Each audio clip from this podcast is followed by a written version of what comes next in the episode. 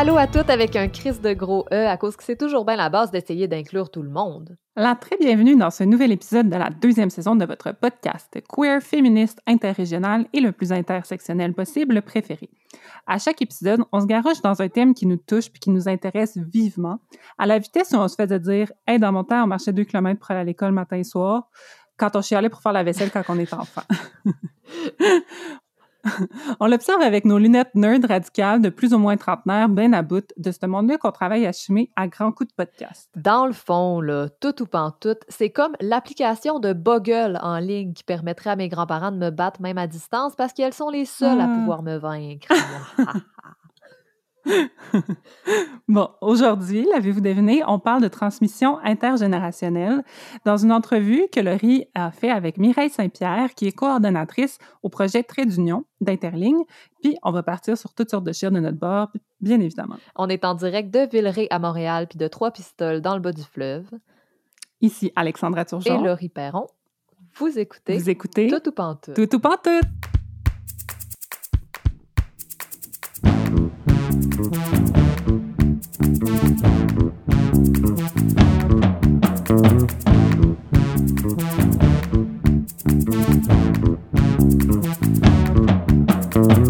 Allô la gang, si jamais ça vous tente d'avoir du contenu exclusif de toute pantoute, puis de nous aider financièrement en même temps, n'hésitez pas à aller jeter un coup d'œil à notre page Patreon. Vous pouvez choisir euh, un niveau d'abonnement qui vous convient. Ça commence à 3 dollars par mois. Puis vous avez accès à full de contenu exclusif qui est déjà là, qu'on a déjà euh, produit. Puis on continue d'enregistrer des, épisodes exclusifs mensuels jusqu'à la fin de la saison. Euh, permission de vous inscrire juste pour un petit bout puis de vous désinscrire après quand vous êtes tanné de garocher de l'argent par la fenêtre. Le lien est dans les notes de l'épisode ou vous pouvez aussi googler Patreon tout ou pas tout. Puis, si vous choisissez juste de profiter de notre contenu principal qui est gratuit et fait avec amour, on n'est vraiment pas fru. Merci beaucoup d'être là. OK, on retourne à l'épisode. L'entrevue d'aujourd'hui, c'est une première dans l'histoire de Tout ou Pantoute parce que on a voulu mettre de l'avant un projet en particulier d'un organisme dont on vous a parlé à plusieurs reprises déjà dans le cadre de divers épisodes. Euh, J'ai nommé Interligne et leur projet Trait d'Union. Pour en parler plus en profondeur puis vous expliquer c'est quoi le projet, j'ai pu discuter avec Mireille Saint-Pierre, qui est coordonnatrice du projet, qui a réfléchi de long en large aux liens entre les générations, particulièrement dans la communauté LGBTQI2A+. C'était vraiment pertinent pour moi de mettre ce projet-là de l'avant en parlant de transmission intergénérationnelle, puis vous allez bien vite comprendre pourquoi dans l'entrevue qui s'en vient, drette tout de suite.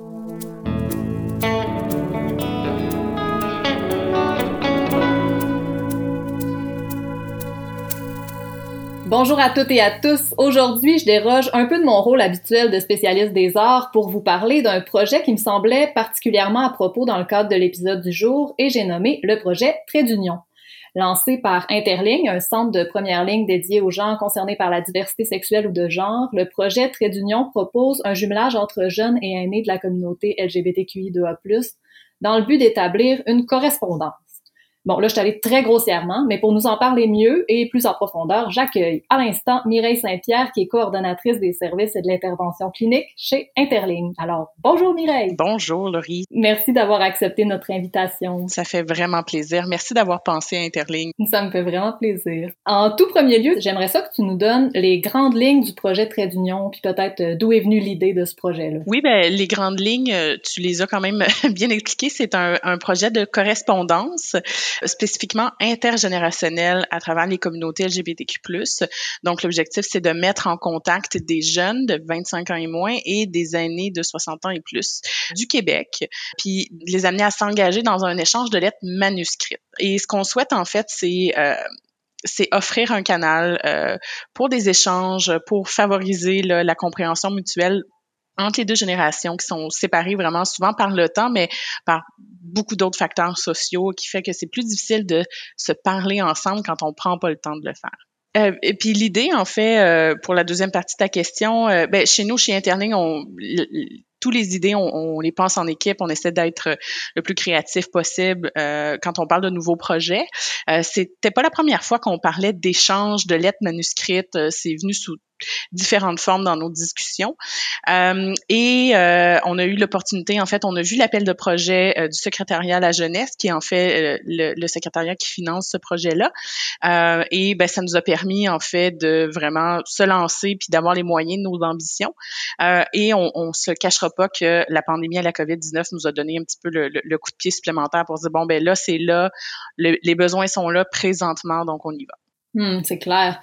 Euh, ayant été moi-même une jeune queer désemparée du lac Saint-Jean, puis devant le manque de ressources en diversité sexuelle en dehors de la métropole, qui est quand même assez criant euh, selon ma perception à moi, une des questions qui me brûle toujours les lèvres, c'est est-ce que les gens de partout dans la province sont admissibles au projet? Évidemment, en fait, c'est une évidence pour nous. Euh, moi, je viens de la Côte-Nord aussi qui est pas loin du Saguenay, donc euh, j'aurais pas laissé passer ça euh, de mon côté si ça avait été un projet montréalo-centré, mais non, c'est partout au Québec. En fait, c'est même partout au Canada, euh, c'est tant qu'on a une adresse postale, étant donné que ce sont des lettres manuscrites et qu'on doit envoyer la lettre quelque part. Donc, tout le monde qui a une adresse postale euh, peut s'inscrire à Trait d'Union. Euh, et l'objectif, c'est vraiment justement de faciliter ces contacts-là qui n'auraient qui pas autrement à cause de la distance. Euh, et, et, sachant que c'est pas tout le monde non plus qui ont accès à Internet. Euh, voilà. Puis, il faut savoir aussi que pour justement améliorer l'accès, ben, on va fournir des timbres, on va fournir le matériel Pour nous, c'est vraiment euh, l'objectif, d'être le plus accessible possible. Et même qu'on on encourage vraiment les gens de, partout du Québec euh, à s'inscrire euh, parce que on pense que ça va être des échanges qui vont être d'autant plus enrichissants d'avoir quelqu'un de Montréal qui parle avec quelqu'un de Natashquan, par exemple, ou de la baie des Chaleurs pour parler de, de, de, l'évolution de leur réalité dans leur coin, comment ça se passe, comment ça se passe pour eux? et c'est quoi les différences et c'est quoi les similarités aussi. Euh, pour nous, c'est très enrichissant. Je pense que votre projet est vraiment ciblé de façon intéressante parce qu'il y a clairement un clivage entre les générations, entre les jeunes de moins de 25 ans et les aînés. Euh, la communication, à part à l'intérieur des familles, puis même des fois encore là, ça, se fait peu. Il n'y a pas beaucoup de lieux où la mixité entre euh, ces groupes d'âge-là se fait naturellement. C'est quelque chose qu'on remarque partout, là, pas juste dans, dans, dans le queerness, mettons. Là, mais est-ce que tu sens, toi, que les jeunes qui joignent le projet sont avides de comprendre d'où viennent euh, les libertés qu'on a aujourd'hui? Ou... Oui, oui, oui. Euh, en fait, je, je, je pense que si ces jeunes-là n'étaient pas intéressés, ne s'inscriraient pas et, et c'est au d'autant vrai de l'autre côté aussi. Là, les personnes qui sont euh, plus aînées aussi le, le feraient pas. Euh, je, je pense que les jeunes qui s'inscrivent ont déjà une certaine conscience hein, du leg riche euh, puis des luttes difficiles qui ont été euh, vécus par les personnes euh, aînées LGBTQ+, euh, puis qui ont mené à une certaine liberté qu'on peut vivre aujourd'hui en tant que personne queer au Québec et au Canada puis j'ai l'impression que c'est au-delà du générationnel, là, donc euh, que que c'est pas simplement d'entendre une autre génération parler ou d'entendre une personne aînée parler, mais c'est d'avoir ce contact, cette connexion personnelle là avec quelqu'un qui a vécu des réalités semblables, mais à une autre époque que la que la sienne, avec des réalités différentes, des contraintes différentes. Euh, je pense que euh, les jeunes euh, reconnaissent cette valeur-là en s'inscrivant au, au, projet. Euh, puis, comme je disais, je pense que c'est tout aussi vrai vraiment de l'autre côté. Je pense que les personnes aînées s'intéressent vraiment aux effets qu'ont eu leur lutte. Euh, ils s'intéressent aux jeunes puis à leurs combats qui mènent aujourd'hui. Donc, c'est quoi les combats que eux ont menés versus les nouveaux combats, les nouvelles luttes. Puis là, je, parle de lutte et de combat, mais ça, ça, on, ça c'est aussi la, la, vie quotidienne, c'est quoi la différence euh, et, qu'est-ce que eux ont pu donner euh, et, qu'est-ce que eux ont fait pour amener une facilité puis une liberté que les jeunes peuvent vivre maintenant? Hmm, c'est vraiment beau. Selon toi, qu'est-ce que les aînés recherchent en s'inscrivant en trait d'union? Qu'est-ce qu'elles veulent transmettre aux jeunes? Je pense qu'il y a des choses qui sont très personnelles et qu'il y a des choses euh, que je pourrais pas ramener là dans le sens que chaque personne a des besoins derrière mais de façon euh, euh, disons globale ou générationnelle je pense que le désir de connexion est vraiment présent je pense que pour certaines personnes aînées, euh, il y a encore le, besoin et, de connecter comme ça, d'écrire à des jeunes, ça peut être une besoin, euh, une façon de se sentir encore comme une personne importante, parce que dans la société, on a souvent euh, tendance un petit peu à écarter les personnes aînées, comme on, on, le ferait avec des enfants, comme étant des gens qui ne contribuent pas ou ne contribuent peu à la société. Euh, bon, ils ont eu leur vie adulte, ils ont travaillé, ils ont payé leurs impôts, euh, ils ont fait leur lutte, puis maintenant qu'ils sont des personnes aînées, ben ils contribuent pas, alors que c'est entièrement faux. je pense que c'est justement euh, une façon.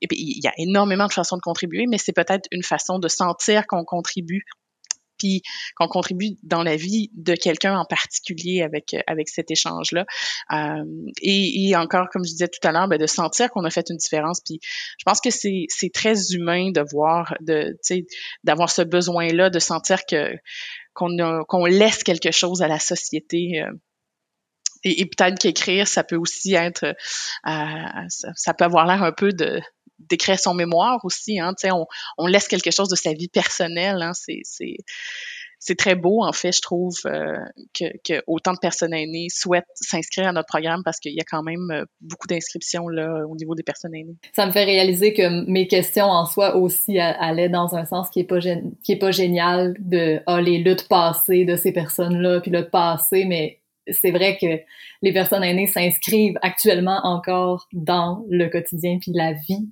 la, la sphère sociale. Oui, il y a des luttes passées, il y a des luttes présentes, il, va y avoir des luttes futures, mais euh, effectivement, des fois, on, oublie que, toutes ces personnes-là continuent de contribuer euh, d'une très grande façon à la société, même si on leur laisse pas beaucoup l'opportunité, je pense, de le faire à certains, certains égards.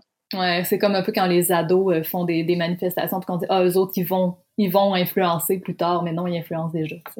J'ai l'impression que grâce à Internet ou à des programmes euh, comme le vôtre ou euh, d'autres, les grilles Alter Hero puis d'autres organismes de support pour les jeunes euh, LGBTQ2A+, euh, puis aux luttes passées qui nous permettent de vivre une certaine liberté, qui nous permet de d'espérer carrément vivre plutôt que juste survivre. Ma génération, puis probablement les suivantes, dispose de connaissances puis d'outils plus poussés en termes euh, d'affirmation identitaire puis d'épanouissement de la sexualité que ce à quoi les aînés de votre programme pouvaient avoir accès du temps de leur jeunesse. Est-ce que tu constates toi aussi cet élargissement-là des connaissances ou est-ce que c'est une fausse perception due au manque de communication intergénérationnelle dont je parlais tantôt?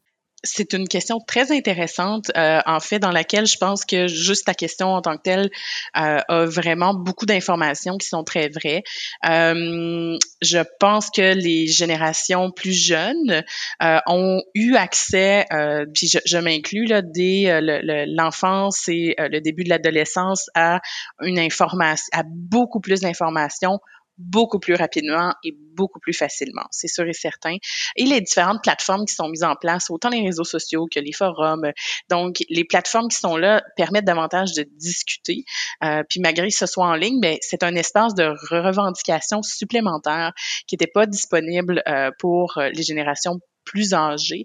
Euh, on parle souvent, quand, quand on parle de lutte, de militantisme, hein, de prendre la place, de prendre l'espace, mais cet espace-là, il existe davantage maintenant euh, avec les réseaux sociaux, avec Internet. Donc, c'est possible de davantage prendre de place, même si c'est pas tout le temps facile de le faire. Euh, et ce que je pense qui joue vraiment, une chose que tu as nommée, euh, c'est que pour beaucoup de personnes LGBTQ+, ben, on était loin d'être dans euh, et c'est pas vrai pour tout le monde, mais on était loin d'être dans l'épanouissement, dans l'actualisation de soi en tant que personne LGBTQ+. On était beaucoup dans euh, est-ce que quand je vais sortir, euh, ma, sécurité est en danger?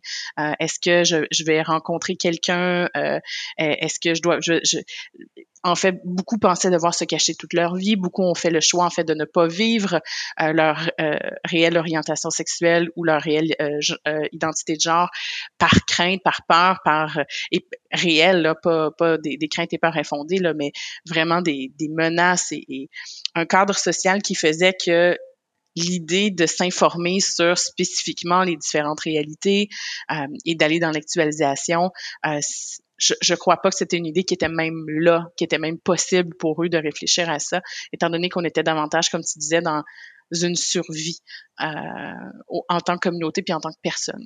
Mm-hmm. Je te lance la question inverse de tantôt. Qu'est-ce que tu penses que les jeunes ont à apporter aux aînés par votre programme? Ah ben, moi je pense que tout le monde peut apprendre de l'expérience de, de, tous, peu importe son âge euh, à soi ou l'âge de l'autre personne.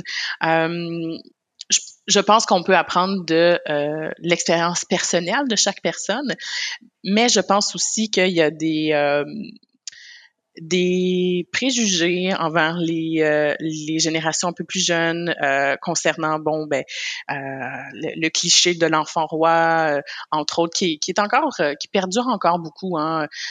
les générations plus jeunes ont l'impression que les générations plus vieilles pardon ont l'impression que les plus jeunes veulent tout avoir rapidement et se rendent pas compte je crois de toutes les luttes que les jeunes vont mener de du travail qu'ils font encore, autant pour eux que pour le reste de la société. Je pense que ça, c'est quelque chose qui est, euh, qui est, euh, que les, les, personnes aînées peuvent apprendre à quel point les jeunes continuent de se battre euh, et, et, prennent la relève vraiment, puis amènent les luttes à un autre niveau euh, parce que le, la lutte est rendue à un autre niveau.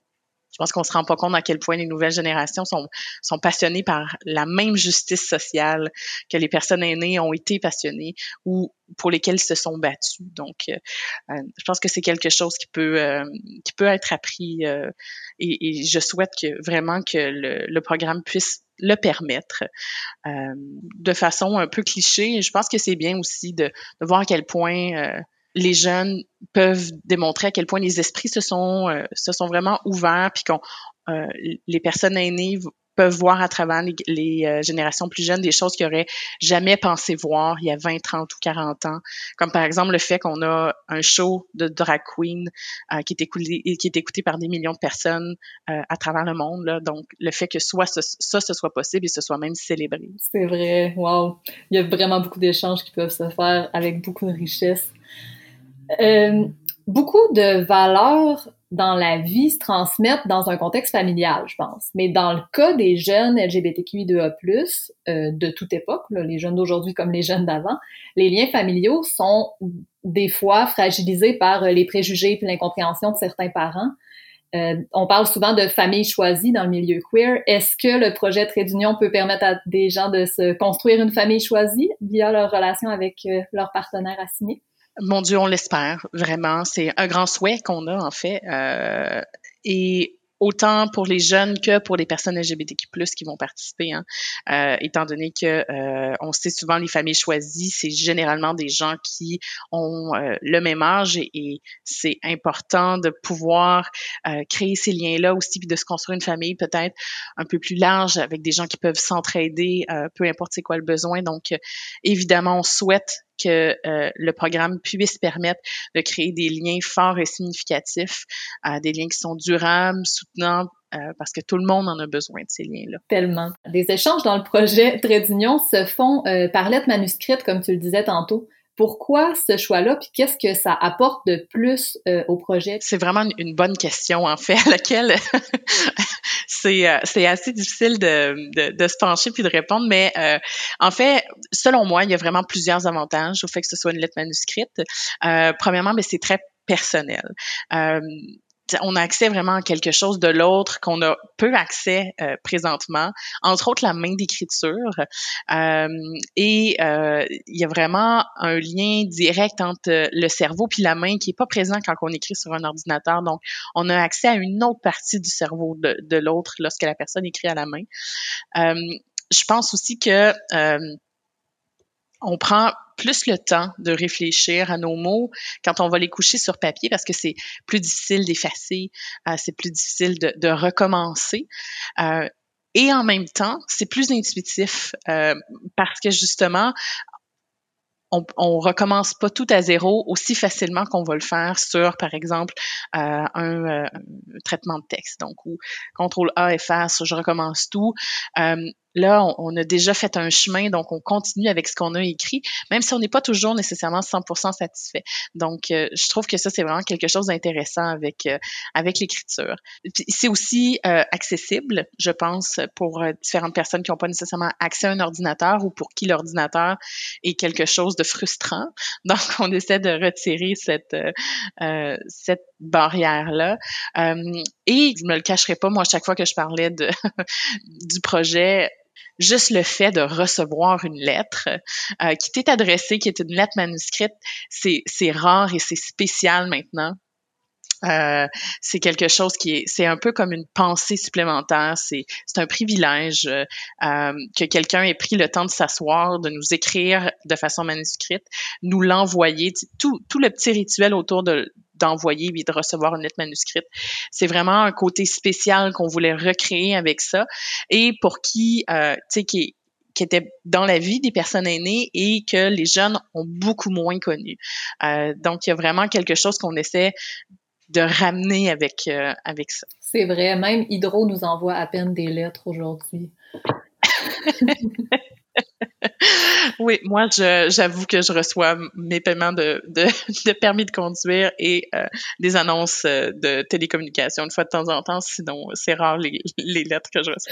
Oh, une chance que vous remédiez à ça. À, quoi est-ce qu'on peut s'attendre pour l'avenir de Trade d'Union? Euh, c'est quelque chose sur lequel je peux pas m'avancer, évidemment. Euh, par contre, je, je veux que ce soit clair que quand chez Interling, on met quelque chose en place, notre désir, c'est que ce soit quelque chose qui reste. Donc, on travaille toujours en ce sens-là et euh, on travaille aussi en, en, dans le sens que euh, présentement, c'est un projet intergénérationnel euh, et euh, on travaille toujours à le rendre accessible au plus de gens possible. Donc, c'est à ça qu'on peut s'attendre sans que je m'avance parce que, évidemment, je veux pas créer de fausses attentes, mais on travaille toujours pour euh, rendre ça le plus accessible et long, longivital. Ce n'est pas le bon terme. long possible, disons. Long dans le temps. On, veut que ça dure. C'est ça qu'on veut. C'est un bon néologisme. C'est correct. longivital. Parfait. Je, te, je te le donne. Tu as le droit d'utiliser. Yes, merci j'ai hâte que peut-être un jour euh, les quasi trentenaires queer qui aiment la calligraphie comme moi, on puisse euh, se joindre à un projet comme ça. Ah oui, je, je, je vais avouer que si on l'offre et que euh, si on, est en mesure de le faire et que j'ai le droit de participer, c'est sûr et certain que je m'inscris aussi là. Avoir un pen pal au Québec, c'est c'est pas nécessairement facile, à part quand on est à l'école, on s'inscrit dans des petites choses comme ça. Mais là, en plus, pour une communauté en particulier qui a peu d'espace, euh, sauf des espaces virtuels, puis même là, c'est pas des espaces intimes, les espaces virtuels qu'on a. Avoir cet espace-là, je, je le souhaite vraiment à tout le monde. Puis, comme je vous dis, on travaille vraiment fort pour l'offrir. C'est vraiment gentil de travailler fort. Pour le reste, on verra. Pour euh, le bénéfice de nos auditoristes, est-ce que tu peux nous expliquer comment c'est possible de s'inscrire au projet Trait d'Union? Oui, c'est euh, très facile. En fait, c'est à l'aide d'un formulaire d'inscription. Euh, les gens euh, doivent se rendre au interling.co et non .com, donc interling.co, barre oblique, trait d'union dans un, un, seul mot, aucun accent. et donc, c'est possible de lire un petit peu plus sur le projet sur cette page-là directement, le lien vers le formulaire d'inscription également. Il y a des guides euh, aussi qui vont être offerts, des guides pratiques et informatifs euh, qui peuvent donner, ben, qui donnent la, marche à suivre au niveau euh, euh, matériel, comment ça fonctionne, mais aussi des fois des idées de, de choses à aborder, euh, certaines informations qui concernent des générations en particulier. Donc, c'est un guide qui est super intéressant qu'on peut envoyer autant de façon informatique que par la poste. et c'est aussi possible si vous n'avez pas accès à Internet, ce qui m'étonnerait étant donné que vous écoutez ce podcast-là, mais si vous pensez à des gens autour de vous qui voudrait euh, participer, c'est possible d'appeler la ligne d'écoute au 1-888-505-1010 et de mentionner à la personne qui va vous répondre, qui est une personne à l'intervention, que vous voulez vous inscrire euh, au projet et la personne va remplir le formulaire avec vous avec un grand plaisir. Et nous, ensuite, on vous recontacte pour les jumelages et vous expliquer la marche à suivre.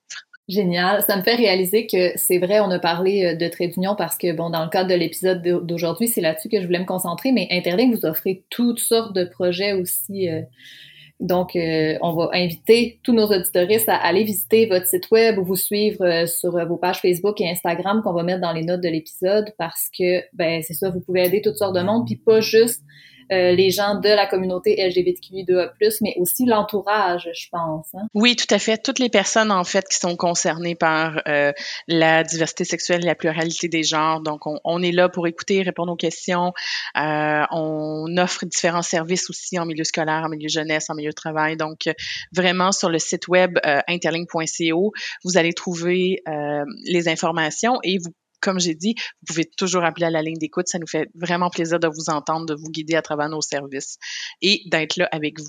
Ben, merci beaucoup pour le temps que tu nous as accordé aujourd'hui. Merci pour le temps que tu accordes en général puis l'énergie que tu mets à essayer de faciliter la vie des gens euh, LGBTQI2A+, avec toute votre équipe. C'est vraiment génial. Fait qu'hésitez pas tout le monde à faire appel à leur service puis tous les liens vont être sur nos plateformes de balado-diffusion comme à l'habitude. Ceci est la fin du segment non artistique du jour de Tout ou Pantoute.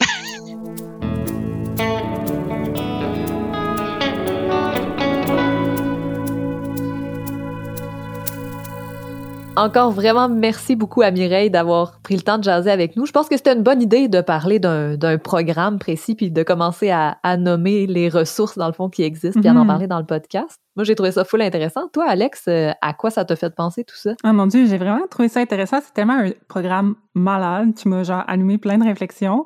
Mais comme, entre autres, vraiment niaiseux, mais comme, moi, j'avais full des amis de correspondance quand j'étais enfant. Genre, j'aimais tellement ça. Avec, ben, premièrement, je correspondais avec ma grand-mère par la poste. Puis, euh, mais elle ah! imprimait ses lettres parce qu'elle disait qu'elle écrivait trop mal.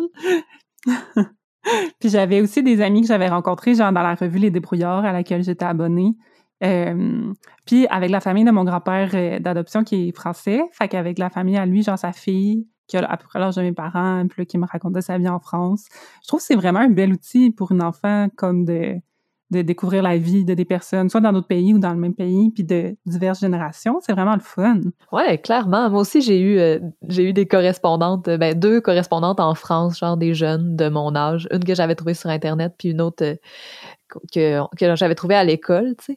Puis je trouvais ça vraiment intéressant, moi, le côté manuscrit. Tu sais, je me rappelle mes premières lettres de mes correspondantes françaises de comme réaliser que, ah, ben, crime, l'écriture, c'est pas la même. Je me rappelle des X que je ah, reconnaissais pas. Hein? Ouais. Ouais. Les chiffres aussi. Ouais, les chiffres, c'est vrai. Puis je trouvais ça vraiment intéressant. C'est vraiment comme un niveau de, de sentiment de quelque chose de personnel puis d'intime. Euh, Mireille en parlait dans l'entrevue, mais le côté manuscrit, ça me faisait vraiment ça. Tu sais, même au secondaire, moi, je me rappelle que je mettais euh, des petites touches de moi pour être euh, poétique sur, genre mes examens ou n'importe quoi. Là, je mm. dessinais au surligneur, je mettais des gommettes. Il y a des profs qui aimaient full ça. Il y a des profs qui avaient presque. Je me rappelle une fois de m'être fait dire que c'était presque des avances sexuelles. Puis j'étais comme là, j'ai, dessiné au surligneur, puis j'ai mis des gommettes de calinours. Voyons. Ça va. Mais tu sais, comme. Euh, oh, juste pour dire comme à quel point ça connote de l'intimité, mettons, le mmh, côté manuscrit ou le, le dessin, tu sais, ce que, en tout cas, ce qu'on, fait carrément avec nos mains manuellement. Oui, c'est vrai. Puis je trouvais ça full intéressant. Puis une affaire qui me trotte souvent dans la tête en parlant d'écriture manuscrite, c'est que j'ai l'impression que c'est un peu voué à disparaître de plus en plus quand même parce que ben même moi avant je pouvais écrire des pages et des pages et des pages puis là après une demi-page de cahier genre 8 et demi 11 j'ai mal au poignet mmh puis je m'endure plus tu sais puis j'écrivais toujours comme ça avant, mais je mhm. pourrais toffer à l'ordi pendant des heures. Mhm. Puis je me demande un peu c'est quoi là l'avenir de, de l'écriture manuscrite. Est-ce que ça va être une façon secondaire d'écrire, genre un dépannage pour quand la technologie nous lâche? Je sais pas. Ça, m'intrigue. Mais peu importe, il y a plein de façons de, de communiquer autrement quand même, c'est sûr. Mais je trouve ça vraiment intéressant, ce programme-là, qui met ça de l'avant faut le garder ça puis pas le perdre. C'est vrai que moi aussi, là, je m'endure plus quand j'écris trop. Puis aussi, je trouve ça moins vite. Ça va moins vite que qu'est-ce que je pense.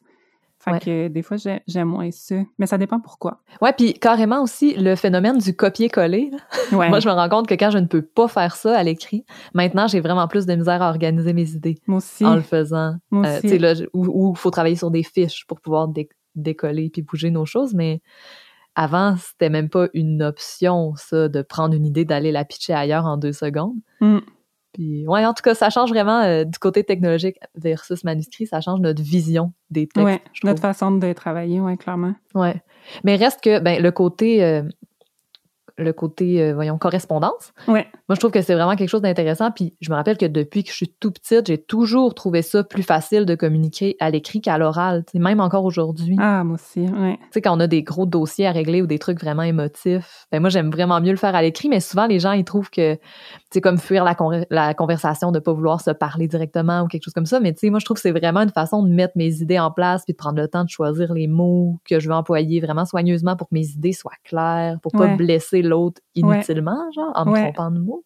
Puis c'est ça, c'est quelque chose que j'ai même le goût de mettre en place avec mes enfants, genre, quand ils vont savoir écrire. Tu dis que tu le faisais avec ta grand-mère, mais tu sais, que ce soit avec moi ou avec d'autres adultes ou d'autres personnes, je trouve que avoir cette liberté-là d'écrire puis de prendre le temps de réfléchir à ses émotions, c'est quelque chose de quand même précieux. Full, vraiment. Mm. Même en sortant de l'écriture manuscrite, là. Moi, j'ai plein de relations qui se sont bâties sur MSN. Bonjour, Maïli. Euh, qui sont comme des relations super marquantes encore aujourd'hui parce que ben, je, me, je me donnais justement plus de liberté que, qu'à l'oral ou qu'en face à face. Fait que c'était un gros monologue pour dire euh, bravo, j'aime ça l'écriture. Non, mais t'as raison aussi, je trouve que ça peut.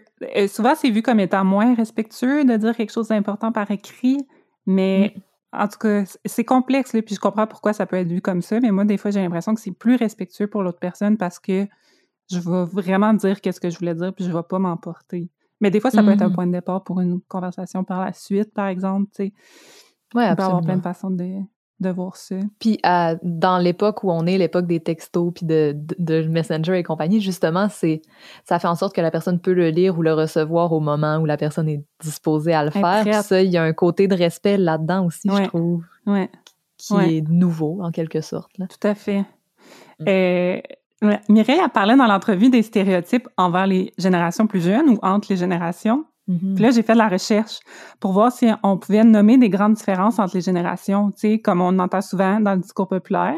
Puis là, guess what? Pas tant que ça, finalement. Ah, oh, yes, j'adore. T'as-tu plein de preuves tangibles pour nous? Ouais, ben, comme j'aurais vraiment pu tomber encore plus dans un rabbit hole, mais allons-y. Mettons, si on parle de notre génération, à toi puis moi, Laurie, puis j'ai l'impression que la majorité euh, des personnes qui nous écoutent, on, euh, ben on est des, des milléniaux. Euh, Wikipédia dit que les milléniaux sont nés entre 84 et 96.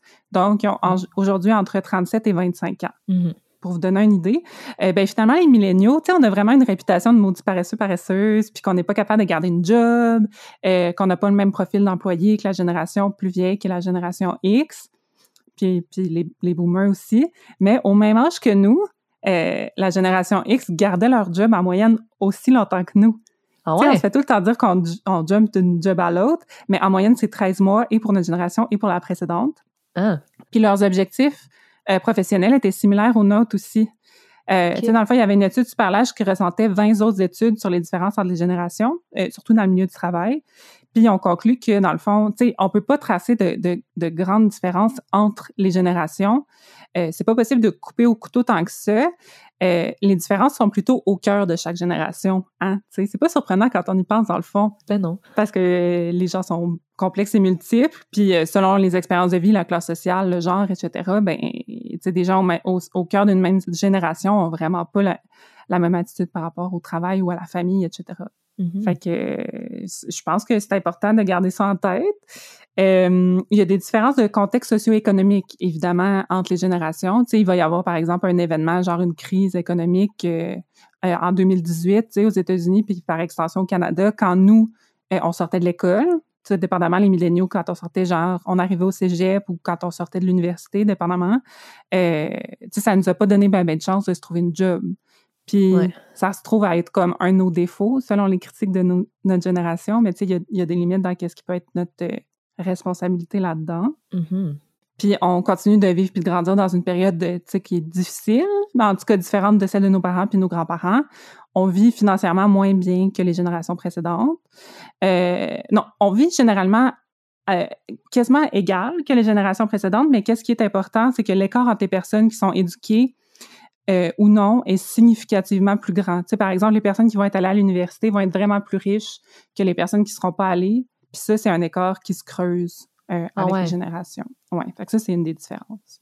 Hmm. Fait que euh, voici mon, mon, mini topo. je vais vous mettre les liens si vous voulez fouiller. Je trouve ça vraiment passionnant. Mais ça, j'adore ça.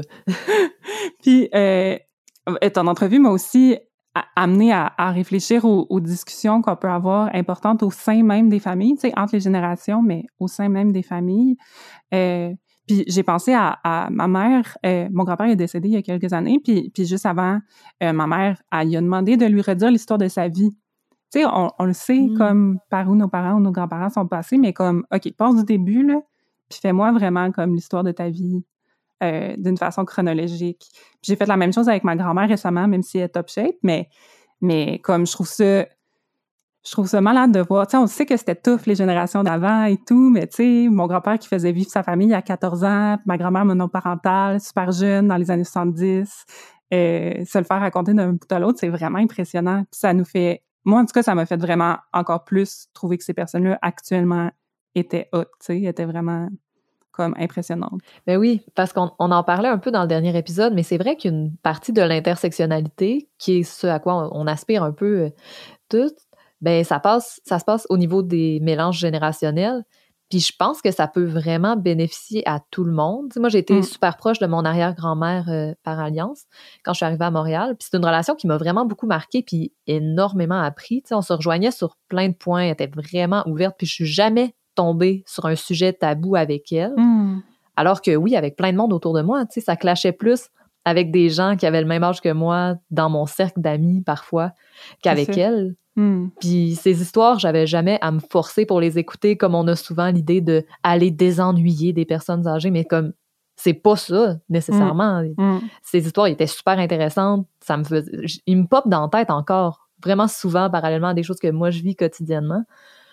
Puis ça m'a fait réfléchir à c'est quoi la différence finalement parce que comme on, tu sais, entre elle et moi, mettons, il y avait beaucoup, beaucoup de points communs. C'est quoi la principale différence? Puis je me suis rendu compte que je pense que c'est le rythme de nos vies. Mm. C'est une distance, c'est quelque chose qui crée une distance, je pense, puis que je constate avec d'autres personnes plus oh âgées que je côtoie. Puis moi, je mets ça vraiment en lien avec la technologie parce que ça nous donne accès à une instantanéité vraiment particulière. Euh, on a l'information au bout des doigts. on peut tout savoir euh, ou faire par nous-mêmes avec nos téléphones qu'on a dans les poches. On peut euh, virer de l'argent, changer notre adresse sur des sites gouvernementaux, savoir la météo. ça a clairement un impact sur notre capacité à attendre, je pense. Ouais. Puis ah, les, ouais, hein? Puis les délais qui avant étaient perçus comme courts nous semblent vraiment aujourd'hui comme interminables. Puis c'est un des principaux clashs que je vis dans mes relations intergénérationnelles. Mais c'est aussi une des plus grandes richesses que ça m'apporte parce que ces relations-là me rappellent vraiment l'importance de prendre son temps. Puis pas juste euh, parce qu'avec l'âge, bon, parfois la mobilité devient plus difficile, la motricité aussi, fait que les actions peuvent prendre plus de temps, mais il y a aussi une question de, de valeur ou de vision de la vie. Tu sais, on, je pense qu'on a beaucoup à apprendre, tu sais, prendre le temps de mener nos projets à terme, puis nos actions à terme, accepter de pas connaître l'exacte durée d'un trajet, genre, planifier du lousse au cas où quand on oh part. Et qu'on fait plus ça. Mais non, on rode notre journée au quart de tour selon les prévisions du trafic, puis Google Maps, puis la météo. Est-ce que l'autobus peut potentiellement être en retard? On peut tout savoir, genre. Ouais. Puis c'est fou, là. On n'a plus de lousse on n'a plus le temps d'arriver à l'avance quelque part, de s'asseoir puis de respirer puis de regarder c'est mm. qui qui est autour, c'est quoi qui est autour, on est où, tu sais. Euh, puis c'est ça, je trouve que c'est quelque chose qui est, qui est important de d'y reprendre accès. Puis entre autres, prendre le temps de s'écouter, de se parler, de se faire un thé, de s'asseoir pour boire en jasant, tu sais, de prendre le temps de le faire. Tantôt, je disais, bon, moi, j'aime ça en différé, j'aime ça avec l'écriture, mais c'est vrai aussi que c'est quand même un art, la conversation, le face-à-face, ça transmet des choses. Puis je sais que moi, je, le fais encore avec des amis proches, mais, mais c'est quelque chose qui, est plus difficile pour moi que de le faire à l'écrit. Puis je me dis, euh, Chris, on est une grosse gang à avoir besoin de thérapie ou à être déjà en thérapie.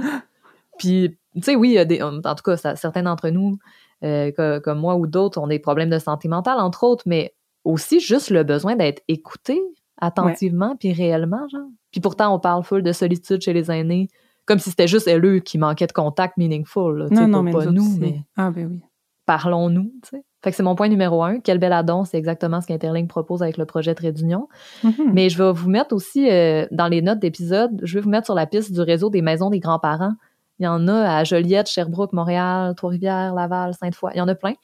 Mais il y a plein d'activités intergénérationnelles, euh, toutes plus tripantes les unes que les autres, là, autant de l'aide aux devoirs par les aînés pour les ados puis les enfants que des troupes de théâtre, des ateliers de cuisine ou des projets juste pour les aînés aussi.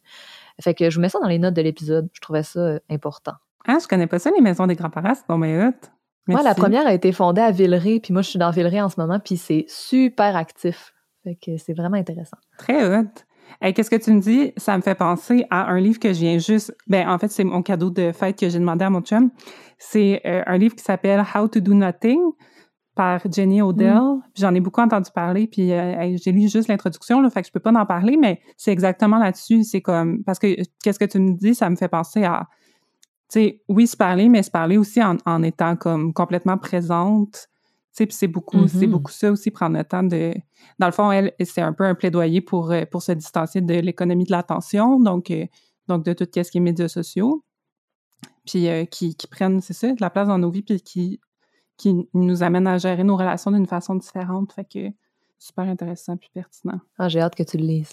Oui, je vais sûrement, c'est sûr que je vais en reparler ici parce que parce que c'est trop, c'est trop important puis intéressant. Euh, ton entrevue m'a fait aussi penser, il y a vraiment quelque chose qui m'a comme un peu, tu sais, choqué, mais tu sais que je savais, mais qu'on dirait vous l'avez dit en mots, c'est c'est la hiérarchisation des gens selon si elles sont actifs ou actives, s'ils contribuent à la société. Tu sais, c'est tu sais comment comment les personnes plus vieilles, on a l'impression qu'ils sont qui contribuent plus à la société parce qu'ils travaillent plus, mettons, entre autres. Mm-hmm. C'est beaucoup ça, là, s'ils sont retraités, on, on, les... Carrément, je pense que c'est population active puis population inactive, genre dans les, dans les papiers officiels. Mais tu sais, c'est quoi, c'est quoi être actif? C'est quoi contribuer à la société? C'est vraiment une vision fucking capitaliste de la société que, genre, ben oui. si t'es pas en train de travailler, t'es rien, genre, tu sers à rien. on attend, on attend que tu sois plus là. Ça n'a pas de sens. Puis tout ça me fait penser à l'éthique du care, ma nouvelle passion en développement, qui est aussi une passion en développement de toi, Laurie, je pense. Oui. OK, j'ai essayé de vous faire un petit topo. Euh, pour moi, le concept de l'éthique du care, euh, c'est une nouvelle découverte vraiment importante. Euh, je l'ai seulement effleuré, mais je me promène de mieux, de mieux la comprendre puis de mieux la connaître. Mais mettons, euh, tu sais, si vous avez fait votre cégep, euh, vous avez eu des, des, cours de philo. On a vu un peu dans ces cours-là les grands principes éthiques, tu sais, les grands courants philosophiques autour euh, de, qu'est-ce qui est moral, qu'est-ce qui est bien, comment définir la valeur d'une vie, comment définir la valeur d'une personne, comment prendre des décisions euh, difficiles des fois, euh, qui par exemple vont influencer la vie de certaines personnes en considérant le plus de variables possibles. Comment on choisit ces variables-là C'est parmi les réflexions qu'on avait. Euh, puis là, les plus jeunes pourront me dire si ça a changé, mais moi, j'ai jamais entendu parler d'éthique du care euh, dans mon contexte scolaire avant l'université. je suis bien à bout parce que c'est aussi sinon plus pertinent que Descartes et fucking Aristote. Euh, mais qu'est-ce que vous voulez? C'est issu des réflexions féministes, fait que c'est sûrement du niaisage de bonne femme, fait que sûrement que ça sert à rien qu'on apprenne ça. aux jeunes. Bref, l'éthique du care me fascine parce que euh, elle, prend en considération ça justement. Qu'est-ce qu'on qu'est-ce qu'on connaît déjà de, de l'éthique mettons traditionnelle ou de la morale traditionnelle, puis elle en fait une espèce de, de critique. Euh, puis il propose des alternatives vraiment ancrées dans le concret. En gros, la façon dont on tend à voir le monde, euh, puis la façon dont notre société est construite, euh, est beaucoup euh, basée sur des notions euh, d'autonomie puis la notion de justice. Tu sais, selon les philosophes, euh, mettons plus traditionnels, euh, ces morales-là se basent beaucoup sur des règles rationnelles pour s'assurer de vivre dans une société égalitaire. Tu sais, Rox avait parlé dans un épisode précédent de la différence entre égalité puis équité, que l'égalité c'est comme donner les mêmes outils à tout le monde, tu sais, avec un peu des règles rationnelles. Tu sais, c'est beaucoup ça qu'on a vu dans euh, euh, dans nos cours de philo, mais pas prendre en considération qu'on part pas tout en même place, contrairement à l'équité, mettons. Mm-hmm. Je pense que je résume ça d'une façon potable. Euh, mais l'éthique du care, à place de se baser sur les notions d'autonomie, elle, se base sur la notion de vulnérabilité. donc, la la première personne à utiliser le terme euh, de l'éthique du cœur, ça a été la, philosophe américaine Carol Gilligan dans un livre qui s'appelle Une voix différente en, Une voix différente en 82. Donc, c'est quand même assez récent. Puis, euh, ça rejoint exactement ce dont on parle aujourd'hui parce qu'une personne qui vieillit, par exemple, va être de moins en moins autonome, puis de plus en plus vulnérable tout comme un jeune enfant ou une personne avec un handicap plus ou moins euh, important. Mais est-ce que c'est une raison moralement pour la tasser sur le côté puis faire de la place aux personnes qui sont plus autonomes? Ben, selon l'éthique du care, non. sais. Dans le fond, un des principes de, de base, puis je résume vraiment, c'est beaucoup plus complexe que ça, mais un des principes de base, c'est d'admettre que tout le monde, euh, tous les individus sont vulnérables, tout le monde, même les personnes qui sont les plus privilégiées, puis on a besoin des autres. Ouais. Euh, que ce soit pour manger, euh, tu sais, avec, on en a parlé dans nos, nos épisodes sur euh, l'éthique animale par les personnes qui, qui apportent la, la, nourriture sur nos tables par leur travail agricole, pour se protéger, pour aussi parce qu'on est des êtres sociaux, tu sais, on peut pas vivre isolé, on, on, le voit dans la pandémie actuelle, on a besoin des autres. Ouais. fait qu'une une fois qu'on admet qu'on a besoin les unes des autres, ben comment on fait pour que ça fonctionne dans une société, puis comment on fait pour que tout le monde puisse reposer sur les autres dans le fond, puis que tout le monde y participe? Euh, d'une façon adaptée un peu à sa situation. Euh, puis c'est ça, dans le fond, euh, comme société en ce moment, on a choisi plus de miser sur l'autonomie puis sur la productivité, puis mais on peut s'assurer de créer des normes puis un système de justice qui prend en compte la notion de vulnérabilité puis qui la centre. Puis c'est ça. Dans le fond, je vais mettre des références si vous avez le goût d'en apprendre plus sur l'éthique du care, mais ça me semble une notion vraiment centrale pour parler de, ben, de bien-être puis de soins, puis de, de, de, de, de, relations intergénérationnelles, puis de voir comment une société qui traite tous les groupes d'âge avec le même respect peut vraiment euh, euh, se porter mieux, je pense. Ouais, vraiment intéressant. J'ai hâte de suivre tes notes parce que oui, c'est une passion qui commence chez moi, mais je suis pas aussi calée que toi encore. J'ai hâte ça commence rien, mais c'est dans le fond, qu'est-ce que je comprends, c'est que ça change le focus de sur quoi on décide de, de baser nos, nos, réflexions puis nos, notre, société, à partir de quelles valeurs on décide de la, de la construire. Puis là, pour terminer, j'ai euh, une découverte de podcast sur le sujet du jour que je pense que tu as vraiment aimé, Larry. Euh, ça s'appelle 70 over 70. Je sais pas si tu en as entendu parler. Non, pas tout. OK. La prémisse, c'est, tu sais, ça, ça T'as sûrement entendu parler des maudits genre décompte 30 under 30, genre les 30 personnes les plus cool qui ont moins de 30 ans qui vont être la relève. Ouais, ouais, ouais. Que c'est genre fucking stressant parce que là, quand t'arrives à 30 ans, tu penses que genre, tu sers plus à rien. Mais euh, donc, 70, over 70, là, je vais, je vais lire un peu la prémisse, c'est euh, l'animateur qui s'appelle Max Linsky s'assoit pour un large éventail de conversations franches, surprenantes, poignantes et approfondies avec des invités de marque pour explorer non seulement leur passé, donc, c'est des personnes qui ont plus de 70 ans. Puis, ils explorent avec eux non seulement leur passé ou leurs plus grandes réalisations, mais aussi leur vie actuelle et les grandes questions que nous posons, genre, euh, tu sais, comment tirer le, meilleur parti du temps qu'il nous reste, euh, qu'est-ce que ça signifie de bien vivre. C'est des réflexions que tout le monde a, peu importe notre âge. Puis, genre, tu avec les personnes en étant pas juste genre, parle-moi de ton passé, mais genre, comment tu vis aujourd'hui en tant que personne encore active. Oui. Je trouve ça malade. Ah, vraiment intéressant. J'ai, mm ça, j'ai hâte de l'écouter. Je dis tout le temps que j'ai hâte de l'écouter, c'est toujours vrai. Mais je pense que ça, ça va être un peu dans le top de mes priorités dès qu'on finit la saison, là, là, là, bientôt. Là. Oui, je vais mettre ça dans mes écouteurs. oui, c'est de qualité supérieure sonore aussi. C'est bien fait. Ah, génial. Puis, une autre affaire que je peux pas finir un épisode sur euh, les réalités intergénérationnelles sans parler de ma télésérie presque préférée au monde, puis la conseiller à nos auditoristes qui l'ont pas écouté, c'est Grace and Frankie. Si vous n'avez pas écouté Grace and Frankie sur Netflix, allez-y. Les personnages principaux sont des personnes âgées relativement, qui ont euh, plus de 65-70 ans. Il me semble qu'ils ont plus que 70. Mais sont full euh, relatable, genre. On, peut vraiment euh, se reconnaître dans ces personnages-là, même les gens de notre génération, en tout cas moi. Mais en même temps, on qualifie mon style de, de, un petit peu, je sais pas, vintage. je l'ai pas écouté.